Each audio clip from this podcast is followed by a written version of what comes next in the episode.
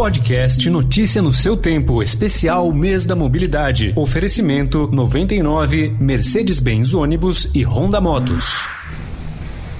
Me chamo André José da Silva, a minha profissão é manobrista, atualmente motoboy. Eu utilizo a moto já tem uns oito, meses. Em fevereiro eu comprei uma moto e precisei trocar devido ao novo emprego. Essa moto que eu tinha eu tive que passar ela para um conhecido. Foi muito fácil para passar e hoje eu utilizo uma moto mais potente para trabalhar. Eu trabalho como Motolink no serviço fixo e no aplicativo entregando comida. Ultimamente é meio difícil a gente se sentir seguro em cima da moto, né? Não é nem por nós, sim pela, pelas outras pessoas. Medo é, eu tenho é, por roubo, furto, e acidente comigo mesmo, né?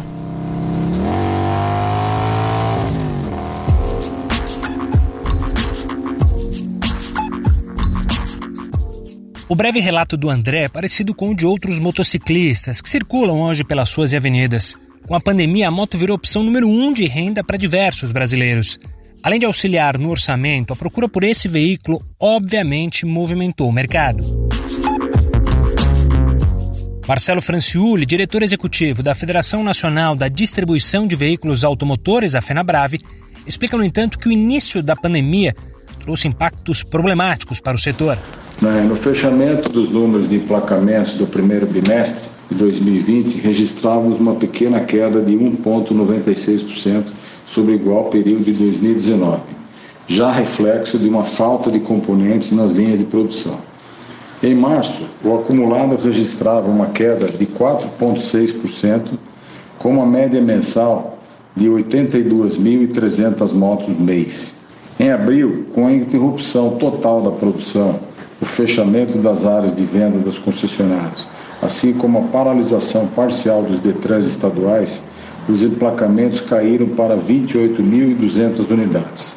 Fato que se repetiu em maio registrando um volume de emplacamentos na ordem de 29.200 unidades. Em meados de junho, com o reflexo da reabertura, mesmo que parcial, das áreas de vendas de concessionários, operando em sua maioria com horários reduzidos, o volume de vendas subiu para 45.900 unidades, quando atingimos uma queda de 33,9%, o menor resultado sobre o acumulado do ano de 2020. Especial Mês da Mobilidade.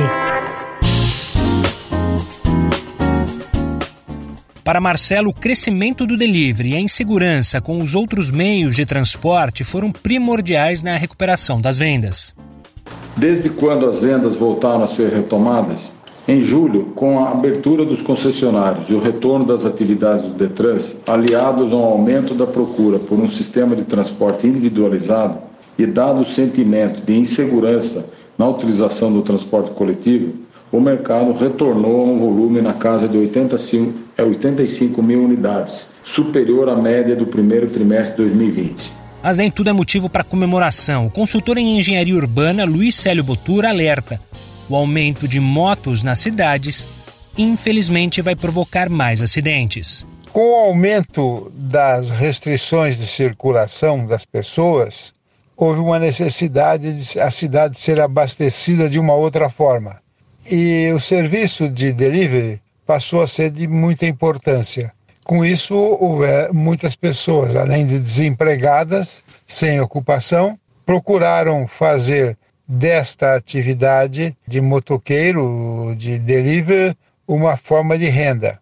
Muitos desses são inexperientes, não têm vivência e tem causado muito acidente. A tendência é aumentar os deliveries assim que até porque a sociedade habituou-se a essas comodidades e com isso maior circulação, maior circulação, maior número de acidentes. Não é que o crescimento é específico, o crescimento é consequência do maior número de veículos andando pela cidade. Especial Mês da Mobilidade. Mobilidade.